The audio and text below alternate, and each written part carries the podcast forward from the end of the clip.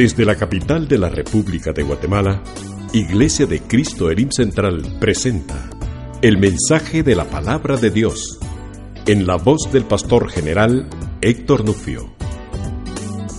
Vamos a ir a la escritura, al capítulo 10 de Segunda de Corintios, la carta a los Corintios, capítulo 10.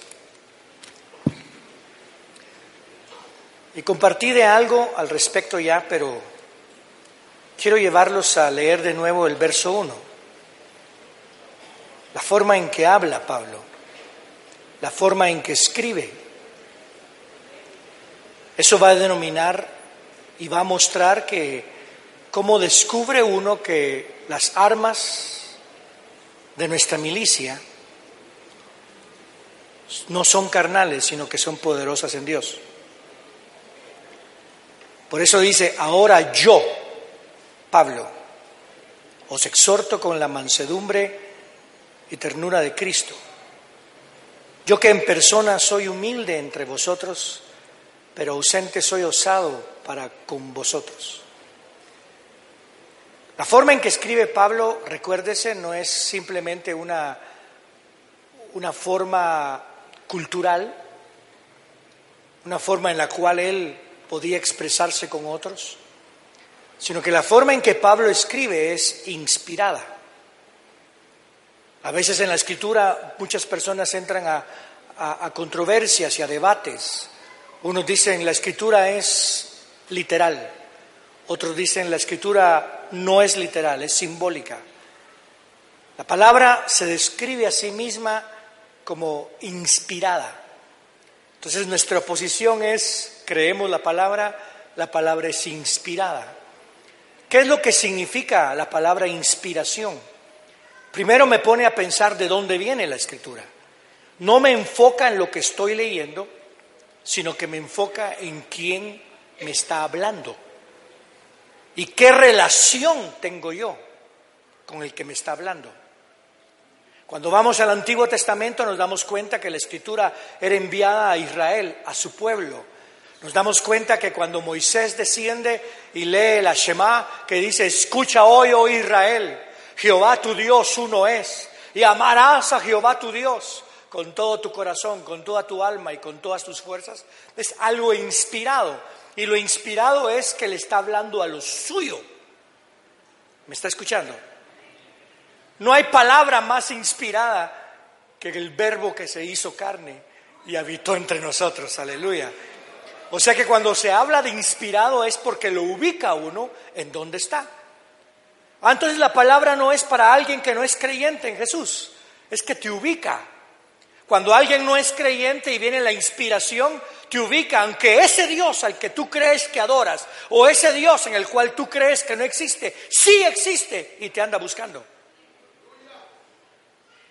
es inspirada.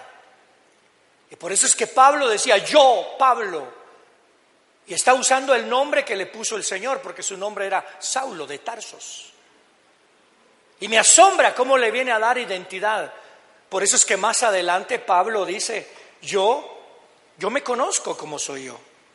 Yo soy en persona, que es lo que ustedes dicen, que en persona soy humilde, o más, más que esa palabra humilde ahí no significa humilde, sino que sos débil, sos sin personalidad, eso es lo que significa.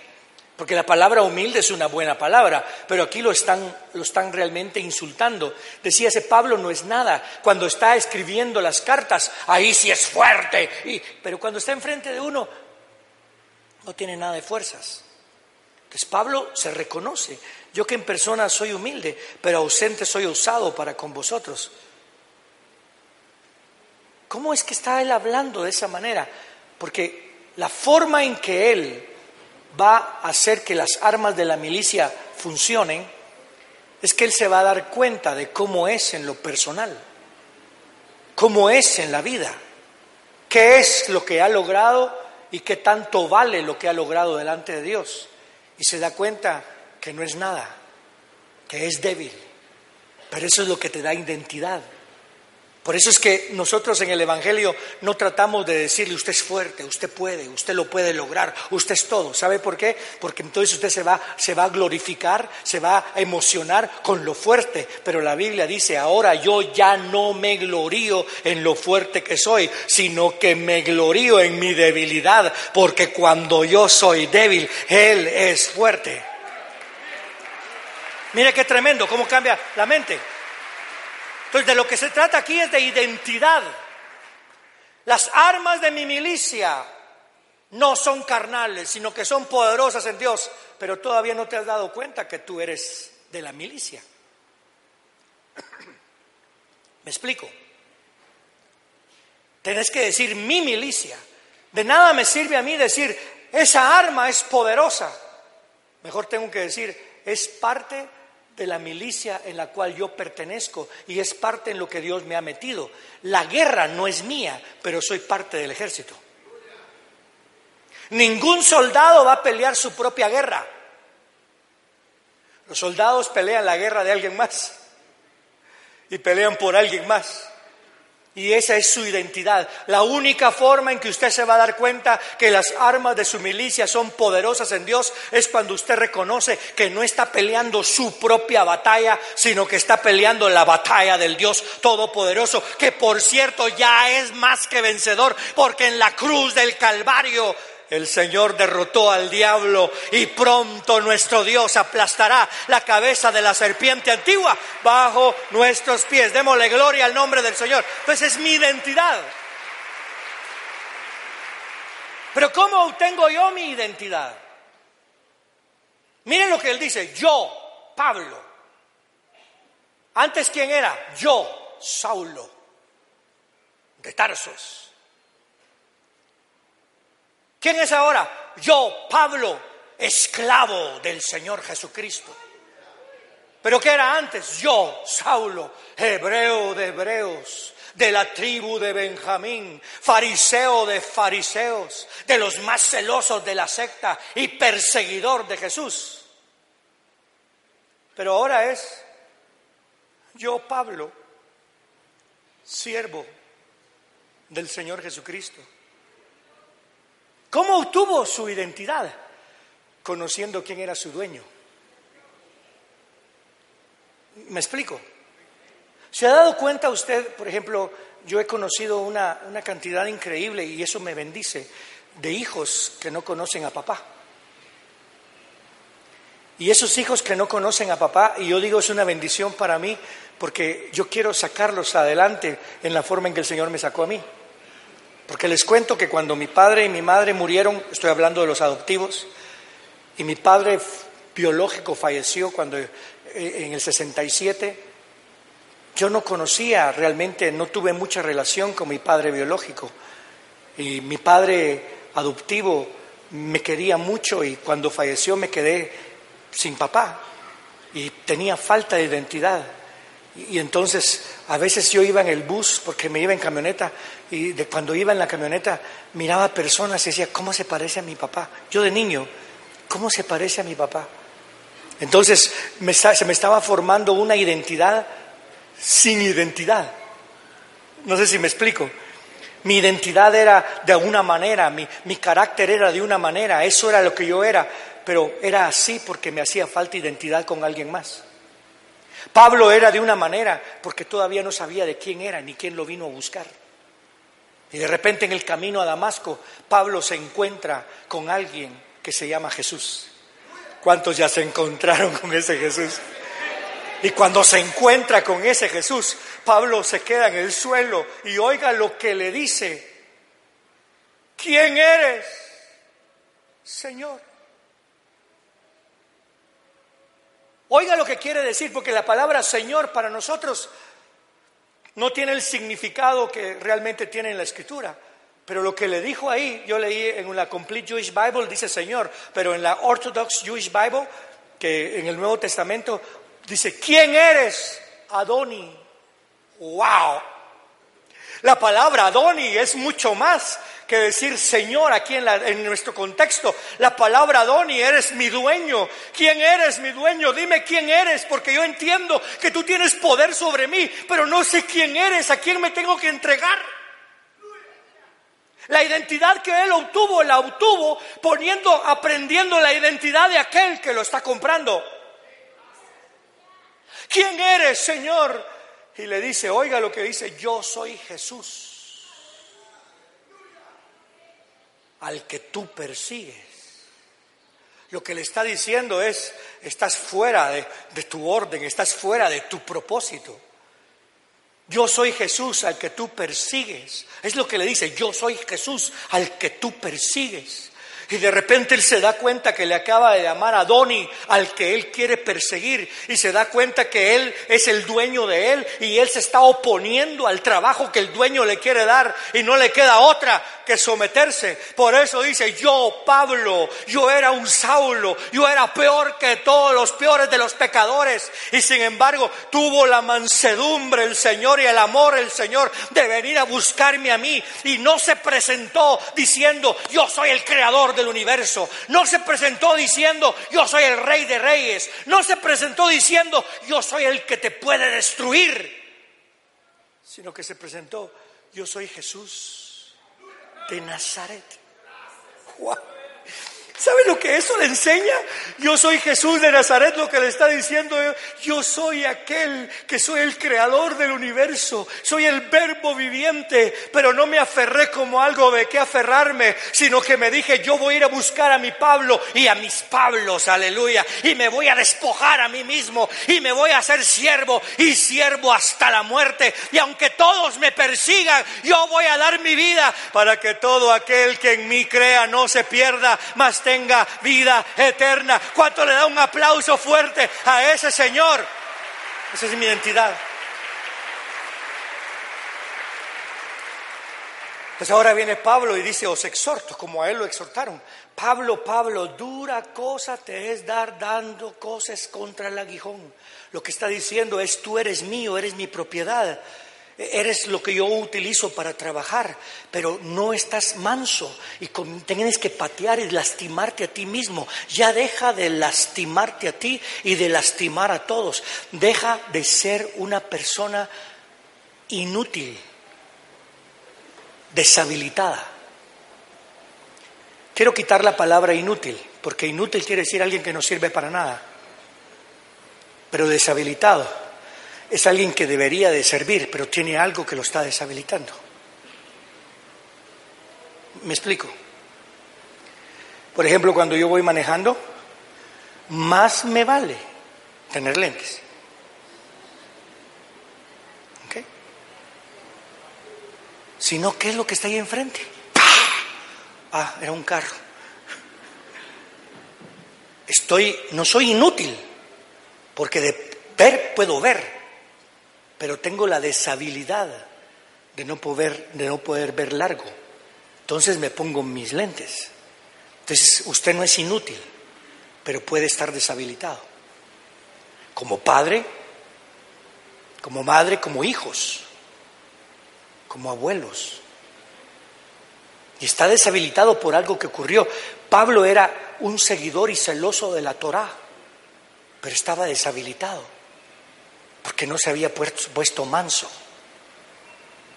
Yo puedo tener, vamos a utilizar la palabra, eh, vamos a buscar un caballo, puedo tener el caballo más hermoso, más fuerte, un caballo tremendo, pero que no deja que nadie se monte en él.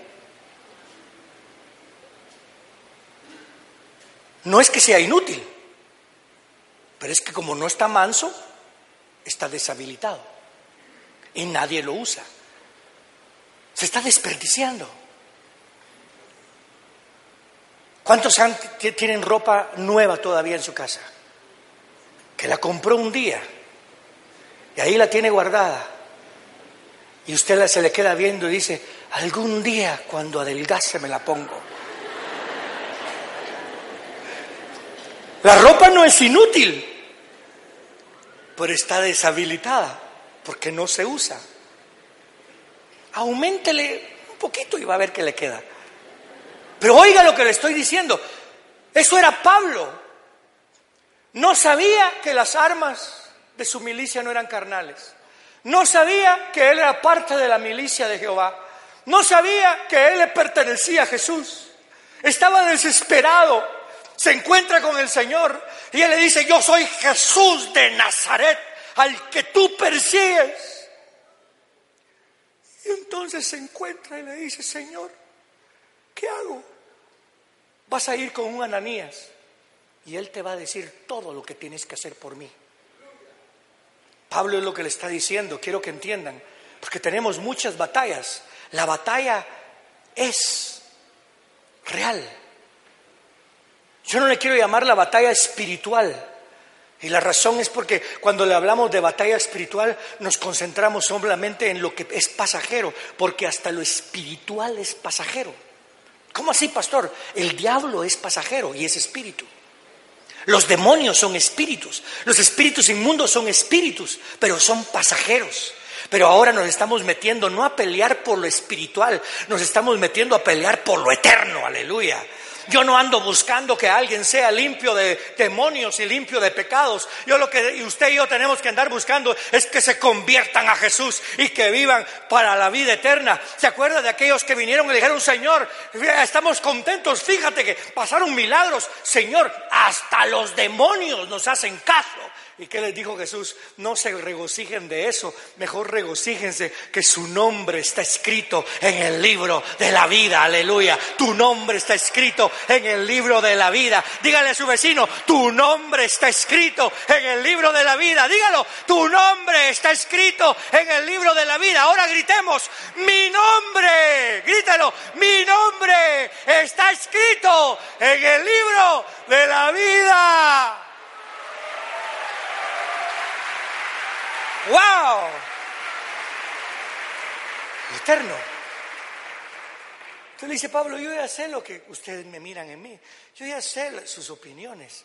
Lo que ustedes no saben es de quién soy yo. Una esposa puede estar siendo despreciada por el esposo. Yo ya sé que soy despreciable. Yo ya sé que tú no me quieres. Lo que tú no sabes es de quién soy y a quién pertenezco. Y mis armas no son carnales. Yo, Pablo, que en persona soy humilde entre vosotros, pero muy osado con vosotros, os ruego, oiga, os ruego que cuando esté presente no tenga que usar la osadía con que resuelmente estoy dispuesto a proceder contra algunos que piensan que andamos en la carne. No le está hablando a gente del mundo, le está hablando a la iglesia. Porque la iglesia ya había perdido su identidad. Hay hijos suyos, hijos míos, que han perdido identidad. Habemos una cantidad de creyentes que ha perdido identidad, que no saben de quién son, que andan en el mundo, que andamos pecando, andamos amargados, andamos con depresión, andamos con una situación de nuestra vida que nos ofende, nos hace sentir de menos. Hay veces que hay bullying en la escuela y eso nos quita y dice, ya no voy a seguir adelante, ya no tengo nada que hacer, ya no sirvo y nos deshabilita porque hemos perdido identidad. Y lo que había ocurrido en la iglesia de Corinto es que se había perdido la identidad. Unos decían, yo soy de Pablo, yo soy de Apolos, yo soy de Pedro, yo soy de Jesús, pero no miraban cuerpo. Otros decían, yo hablo más lenguas que usted, yo profetizo más que usted, yo valgo más porque usted no es nadie. Yo soy la cabeza y usted es el pie.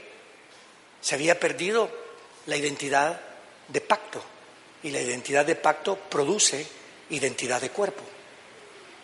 Cuando el enemigo viene a la iglesia, cuando el enemigo viene a su matrimonio y a su familia, su intención no es matarlo, porque no puede. Su intención es quitarle su identidad de cuerpo. Y a veces perdemos el concepto de cuerpo. Cuando surge algo en la familia, Imagínense, el esposo cae en adulterio o la esposa cae en adulterio, hay pecado y de repente lo que se lo que el enemigo vino a estorbar, no a destruir, es a estorbar. ¿Por qué le digo estorbar y no destruir? Porque aunque usted sea infiel, él sigue siendo fiel.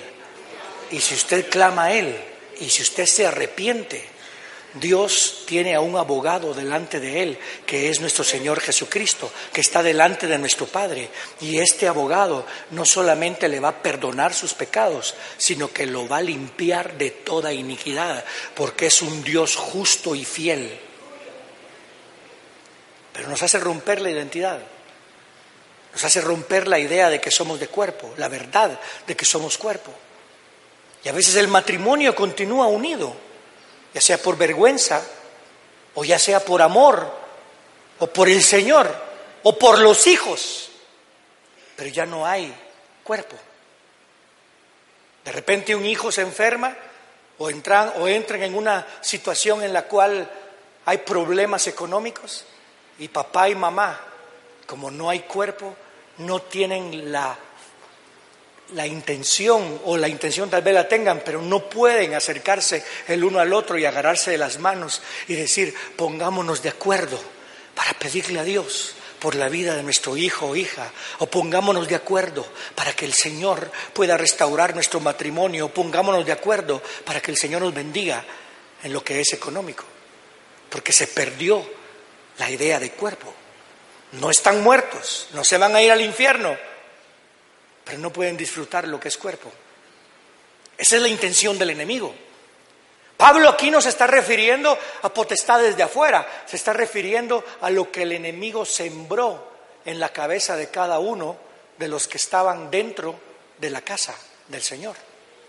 Unos decían, yo soy apóstol, yo soy profeta, y comenzaban a pensar en dinero. Mire una cosa, mire un matrimonio, por ejemplo, cuando el esposo lo único que piensa es en el dinero en el dinero. ¿Comete un banano? No, porque no me gusta tirar la cáscara.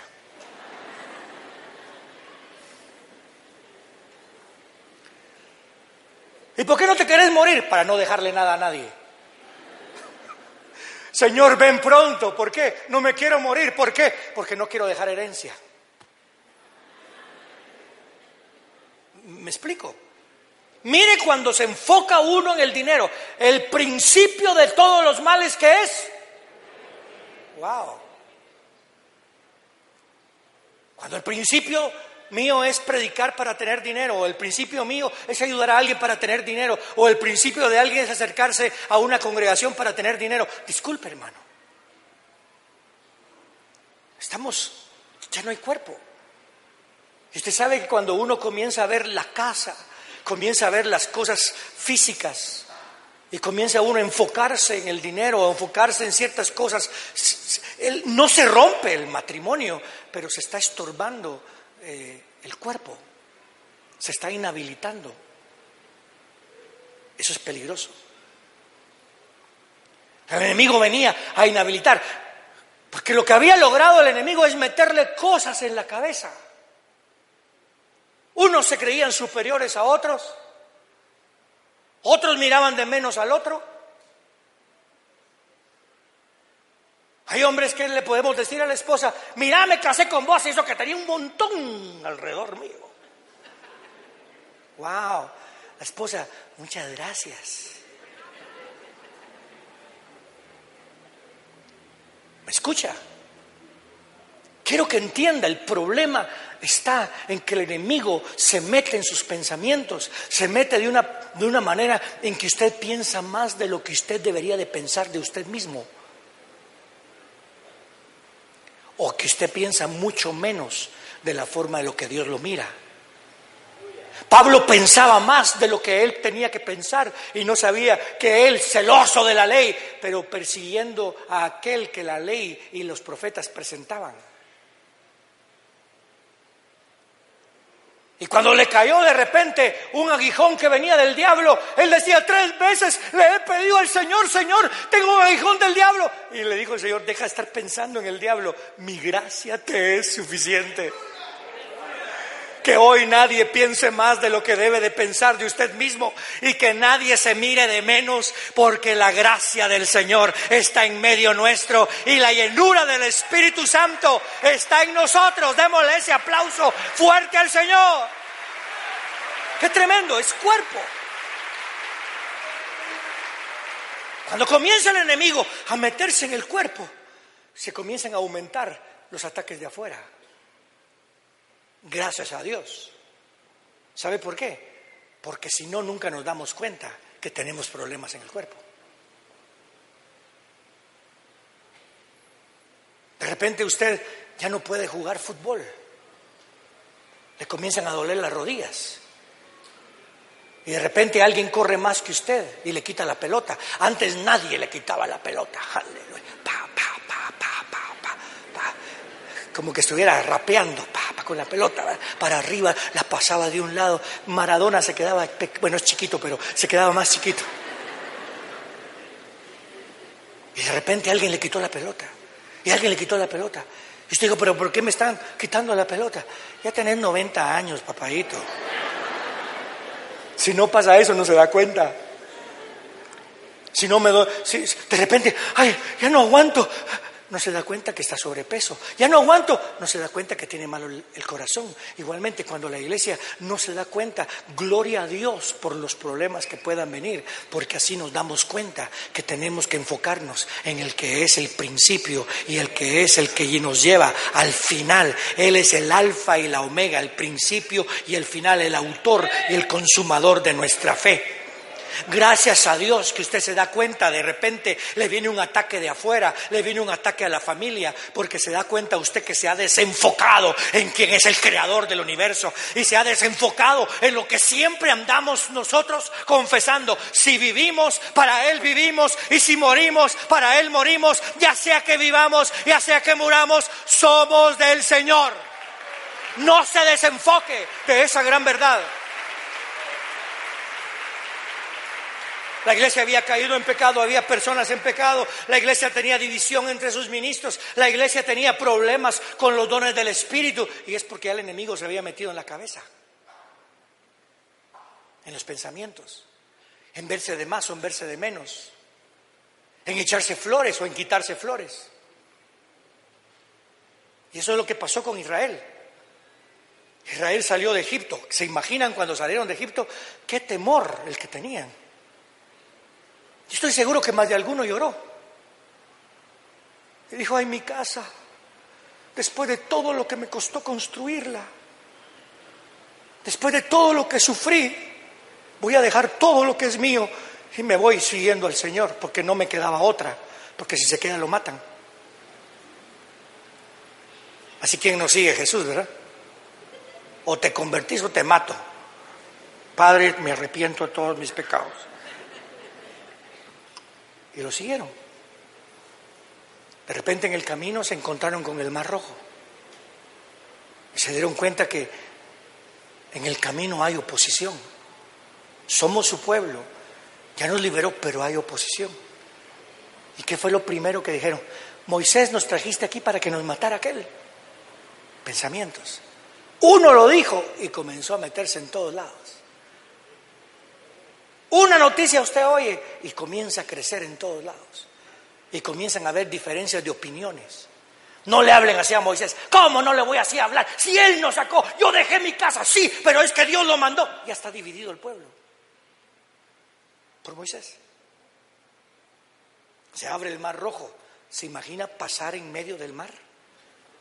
Por tierra seca. Emocionante, pero no me diga que pasó tranquilo. Aló. Ah, emocionante, qué tremendo, pero ay Dios mío, que no se vaya a caer las aguas, ay Señor, ay Dios mío, Dios mío, Dios mío, Dios mío. Y, y cuando pasaron del otro lado, se juntaron las mujeres. María o Miriam se juntó con todas las mujeres. María y Miriam es el mismo nombre. Y agarraron sus panderos. ¿Quién se le ocurre salir de Egipto con panderos? Y comenzaron a danzar.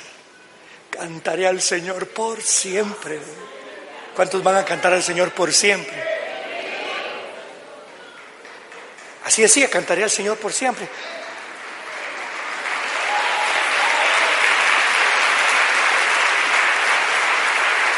Bueno, por lo menos hasta la próxima prueba. Le voy a cantar al Señor por siempre, pero hasta la próxima prueba. Porque después vino la otra prueba.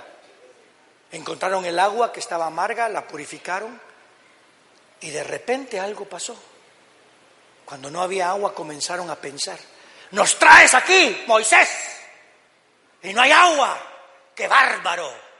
Vos sos el responsable de que mi hijo se esté deshidratando. Tengo una sed horrible. ¿Qué pasa con vos, Moisés? El Señor hace que le pega la piedra. La piedra saca agua, pero después se levantó Amalek y comenzó Amalek a perseguir a los débiles de la casa. ¿Sabe por qué? Porque hablaron y pensaron. Cuando usted habla y cuando usted piensa, Amalek se levanta para destruir la debilidad que hay en usted. Por eso es que yo tengo que guardar mi boca. Y usted también. ¿Ha leído el Salmo 141? Es interesantísimo. El Salmo 141 dice, escucha mi voz, oh Jehová. Y cuando yo leí eso, ayer creo que fue, escucha mi voz, Jehová. Yo dije, ¿por qué mi voz? ¿Y por qué no mis palabras? Qué curioso. No le está diciendo escucha mis palabras, le está diciendo escucha mi voz. Entonces yo me puse a pensar, ¿por qué? Por ejemplo, si viene cuatro niños con mi nieto, cinco, y que viene el primero me dice, te amo abuelo, el otro, te amo abuelo, el otro, te amo abuelo. Estoy oyendo las palabras, todos dicen te amo abuelo, pero cuando oigo la voz de mi nieto, te amo abuelo, ya no estoy oyendo las palabras, estoy oyendo la voz. Y cuando usted dice, escucha mi voz, oh Jehová, lo que usted está hablando es, yo tengo relación contigo. Porque yo era niño y clamé a ti y conoces mi voz, porque tengo relación contigo. Porque cuando el lobo, cuando el oso se llevó a la oveja, clamé a ti y tú me escuchaste. Y cuando se lo llevó el león, clamé a ti y tú oíste mi voz, no mis palabras. Y cuando se levantó Sansón, perdón, cuando se levantó Goliat en contra del pueblo, yo dije, tú vienes en nombre de tus dioses, pero yo vengo en nombre de Jehová, Dios de los ejércitos, y tú escuchaste mi voz. Quiero que entienda que cuando usted clama a Dios, Él no viene a oír sus palabras primero. Él sabe que hay una relación con usted y lo que viene a escuchar es la voz de mi pueblo. Y por eso es que clamamos y decimos, la voz de mi amado con el que yo tengo relación se oye ya. ¿Cuánto le dan un aplauso fuerte al Señor? ¡Qué tremendo, mi Dios! ¿Lo que decía Pablo? Perdón, ¿qué decía David? David sabía que tenía relación con el Padre, pero entonces lo primero, fíjese, lo estaba persiguiendo un montón de gente, lo querían destruir, probablemente era Saúl, lo estaban tratando de matar, gente malvada, gente con su corazón malvado. ¿Y sabe lo que dice David? Señor, primero, antes de preocuparme por ellos, me voy a preocupar por mí, porque tú escuchas mi voz. ¿Sabes qué, Padre? Guarda mi boca y guarda mis palabras. Wow, porque yo no quiero ser igual que ellos.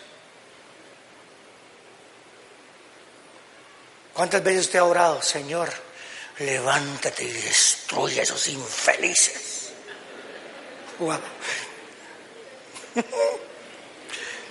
Señor escucha su voz, pero esas no son las palabras que se tiene que estar hablando.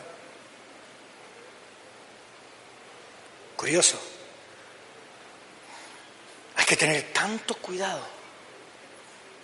¿Se recuerda usted lo que, lo que hizo Pablo? cuando estaba hablando con el sumo sacerdote y le pegaron en la boca. ¿Y qué le dice Pablo? El Señor te reviente la cara. Ah, bueno, en español. Así haga el Señor contigo. Entonces viene uno y le dice, ¿le estás hablando así al sumo sacerdote? Y Pablo dice, perdón, no sabía que era el sumo sacerdote. Sí sabía. Pablo conocía al sumo sacerdote. Lo que se dio cuenta es de que él ya estaba hablando igual que el sumo sacerdote. Le pegaron y Dios te destruye infeliz. Mejor me voy a la palabra. Qué curioso, ¿verdad? Hermano, ¿cómo actúa usted? Le pasan gritando, la tuya. Todos entienden, ¿verdad? Todos entendemos. ¿Cómo me gustaría? No, no me gustaría, pero se imagina que nos grabaran y después en un servicio nos pasan así. Al hermano Jorge Noriega diciéndole algo a alguien. Al hermano Otto Franco diciéndole algo a alguien. Hermano Belarmino. Y al, al más amoroso de todos, el hermano Roland. Te voy a ahorcar. Es imposible. Es imposible, ¿verdad, Roland? Eso es imposible. Y después al hermano Héctor Nufio diciendo cosas que no debe. Por eso es que decimos, las armas de mi milicia no son carnales. Entonces tengo que ser cuidadoso, porque un arma carnal se usa con la carne, pero una arma es una arma poderosa en Dios, se usa con la obediencia a Dios. ¿Me escucha? Entonces esa es mi posición, porque la forma en que yo hablo depende de mi identidad. ¿Qué tan consciente estoy de mi identidad? Una pregunta, lo que acabamos de decir. ¿Cuántos aquí dicen malas palabras? Yo espero que no. Pero todas las sabemos. Entonces nuestra carne conoce las malas palabras, conoce los malos sentimientos. Los ojos saben discernir el mal deseo. Entonces lo que está diciendo Pablo es, yo tengo que rescatar a esta iglesia, pero no la puedo rescatar insultándolos, maldiciéndolos. La tengo que rescatar humillándome. Porque así es como Jesús me rescató. estoy diciendo siendo alcahuete, porque muchas veces creemos que la humildad es ser alcahuete y que el amor es alcahuetería. Déjeme decirle, oiga lo que dice Dios. Dios al que ama, corrige. Y lo que está haciendo Pablo es corregir. Y les dice, miren, mis armas no son carnales. Pero cuando yo llegue, yo quiero ser, seguir siguiendo humilde. Pero no me forcen a algo, porque yo voy a usar las armas de Dios, pero no en la carne. Pero sí esas armas lo que la voy a hacer es que voy a destruir. Y oiga lo que dice. Porque cuando leemos este texto, todo lo aplicamos al, enemigo y al diablo. Oiga lo que dice, pues. Pues aunque andamos en la carne, esa no es mi verdadera identidad. Diga conmigo, esa no es mi verdadera identidad. Aunque usted esté en el cuerpo, aunque usted tenga un nombre ahora, ¿sabía usted que mi nombre en, la, la presencia del Padre no va a ser Héctor Nufio? ¿Sabía usted eso, verdad? ¿Y sabía usted que su nombre no va a ser su nombre? Le van a dar un nombre escrito en una piedrecita, un nombre que nadie sabe, sino únicamente aquel que se lo está dando a usted. Aleluya. ¡Wow!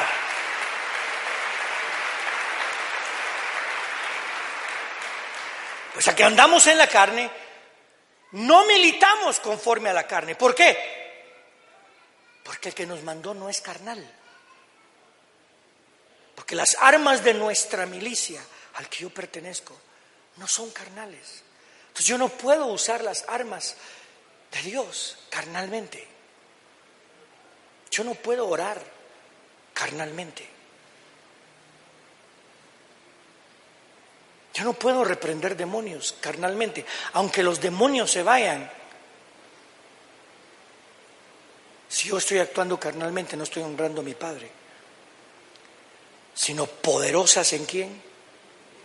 Quiero que lo digamos así, sino poderosas en nuestro Dios para la destrucción de fortalezas. Y aquí en la palabra fortaleza, nosotros siempre implicamos, capítulo 6 de, de Efesios, diabólicas. No, está hablando de fortalezas, de argumentos.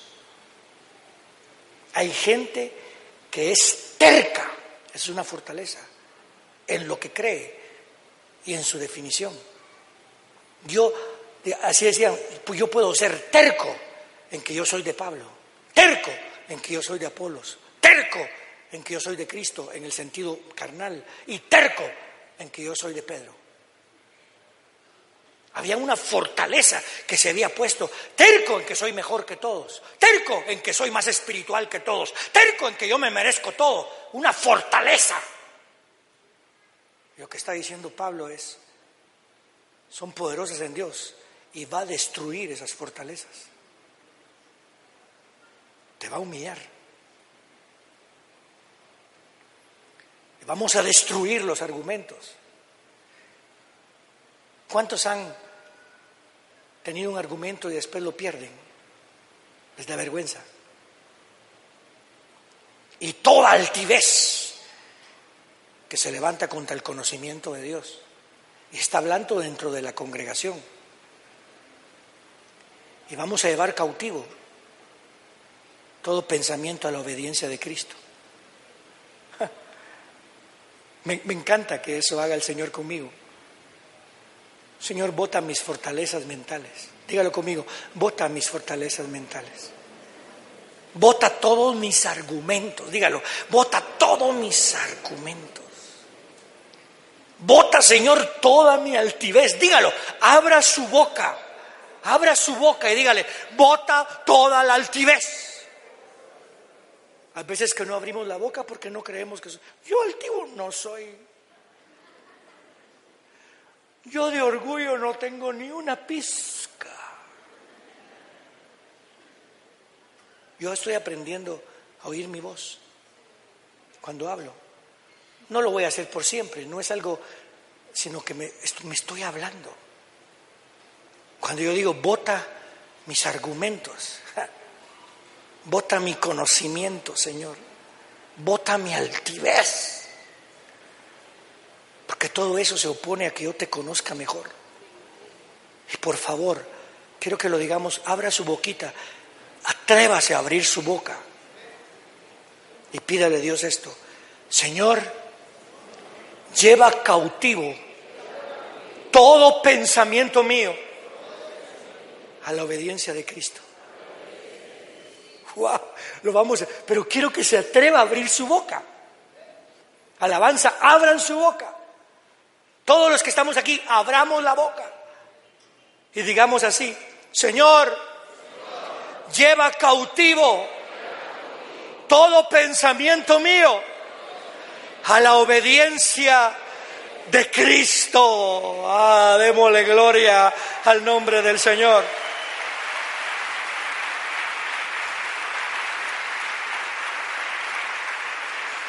estamos dispuestos a castigar toda desobediencia una vez que vuestra obediencia sea completa. Lo que está diciendo es, vamos a trabajar esto, pero después se va a quedar personas que todavía no entran en la obediencia a Cristo, pero que continúan siendo de Cristo. Y entonces ya todos unidos podemos meternos a castigar la desobediencia y la palabra castigar ahí es limpiar de desobediencia. O sea que no es una forma carnal. Cuando mi hijo se, se portaba mal, mi castigo era para que pagara por el pecado. Porque castigo quiere decir paga por el pecado. Pero aquí la palabra lo que quiere decir para que sean limpios del pecado. Cuando todos nos humillemos delante del Señor. Supóngase, nos vamos a humillar delante del Señor y todos se humillan, pero unos no se quieren humillar. Y cuando comiencen a ver la bendición de Dios, no se van a querer humillar. Y cuando miren qué les pasa a los que se quedan como ellos, entonces se van a humillar. ¿Se acuerdan lo que pasó con Aarón y María? Llegaron a hablarle y le dijeron, también nosotros sacamos a Israel de Egipto. Merecemos. ¿Por qué solo a Moisés lo oyen? Y le cayó lepra a María. ¿Qué hizo el otro? Ay, pobrecita María, que dijo, mm, Dios me guarde de ser igual que María. Cuando mira la lepra, cuando mira lo que le ocurre, mejor se arrepiente. Y eso es lo que va a ocurrir. Cuando usted comience a ver, y cuando yo comience a ver lo que le ocurre a gente que mantiene mi actitud en el mundo, usted se va a arrepentir. Qué tremendo. Es lo que quiero producir en nosotros. Que nos llene del Espíritu. La llenura del Espíritu no es hablar en lenguas. Las usa pero la llenura del Espíritu no es para hacer milagros. La llenura del Espíritu es llevar la intención total del Espíritu. Y la intención total del Espíritu es la formación del cuerpo. La llenura del Espíritu en su casa es que padre y madre e hijo sean uno. ¿Sabe cuál es la oración? Padre, que sean uno, como tú y yo somos uno. Nuestras armas no son carnales, son poderosas. No dijo espirituales, son poderosas en Dios. Las uso aquí en, la, en el cuerpo, pero son poderosas en Dios. Quiero, vamos a hacer algo ahorita. Nos vamos a poner de pie y vamos a clamar con ese entendimiento que el Señor nos llene de su espíritu.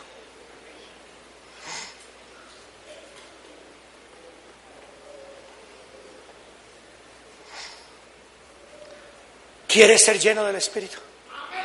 ¿Quiere que esta congregación sea llena del Espíritu? ¿Quiere que los ministros seamos llenos del Espíritu, seamos un cuerpo? Levantemos nuestra voz. ¿Quieren que la alabanza sea llena del Espíritu? Eh, alabanza, vengan aquí al, bajo, por favor. ¿Quieren que seamos llenos del Espíritu? Levantemos nuestras manos y clamemos, Señor, llénanos de tu Espíritu. Por favor, clame. Tenga misericordia sobre otros. Tome su tiempo para clamar. Levante su voz, digámosle, Señor, clame. Hermanos ancianos, clamen a Dios. ¿Qué tal si se ponen de acuerdo, por favor? Se unan ahí, uno tomado de la mano y clamamos a Dios por la llanura del Espíritu. Hermanos diáconos, clamen. Hermanos discipuladores, hermanos de compartiendo el pan, levanten su voz. Quiero oír sus gritos diciéndole, Señor, llénanos del Espíritu. Alabanza, así como cantamos sin micrófono ahora. Levantemos nuestra voz y digamos, llénanos del Espíritu. Pueblo, clame a Dios, dígale, llénanos del Espíritu. Esa es la única palabra que vamos a decir. Señor, llénanos. Llénanos de tu Espíritu, Señor, llénanos del Espíritu. Te pido que nos llenes de tu Espíritu. Llénanos de tu Espíritu. Llénanos de tu Espíritu. Llénanos de tu Espíritu. Llénanos de tu espíritu,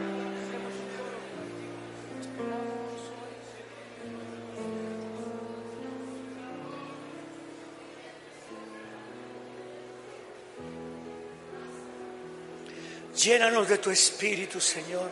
Te lo suplico, lléname de tu espíritu. Llena a los ancianos. Te pido por el hermano Jorge, por el hermano Roland, por el hermano Otto, por el hermano Belarmino. Te pido por el hermano Juan Carlos, Señor. Señor, llénanos de tu espíritu. Te pido por mí. Llénanos de tu espíritu. Te pido por Otto, llénanos de tu espíritu. Llena a sus hijos, a su familia. Llena a sus nietos. Llena a mi esposa. Llena a nuestras esposas, Señor, de tu Santo Espíritu. Llena nuestros hogares de tu Espíritu. Llénanos de tu Espíritu. Clame a Dios. Llénanos de tu Espíritu, Señor. Llénanos de tu Espíritu.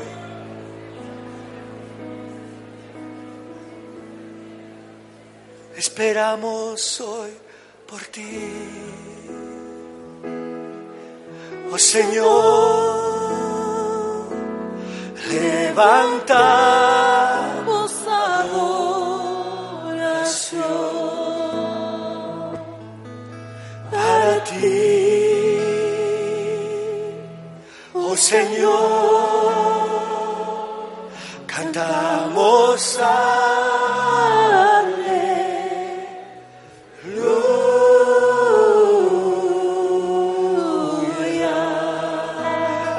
fuerza diga, esperamos hoy por ti, Señor. Esperamos hoy por ti. Oh Señor,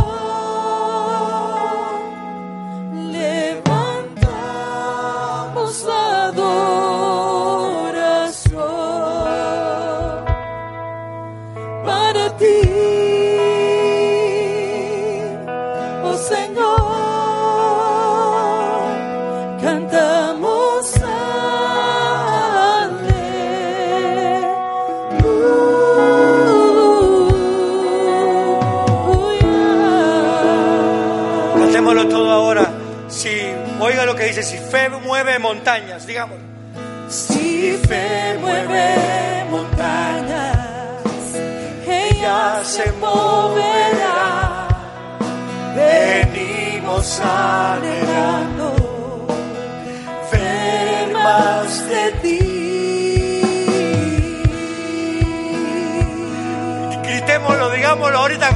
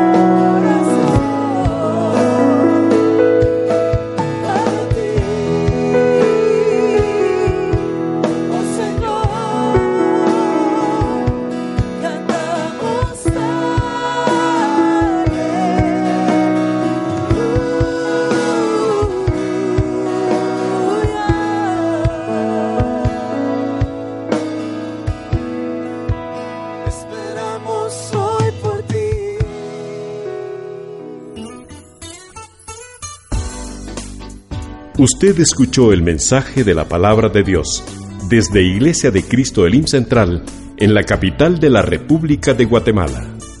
Si desea comunicarse con nosotros, puede llamar al teléfono 2202-2202 o visitarnos en www.elimcentral.org. Muchas gracias por escucharnos. Que Dios le bendiga.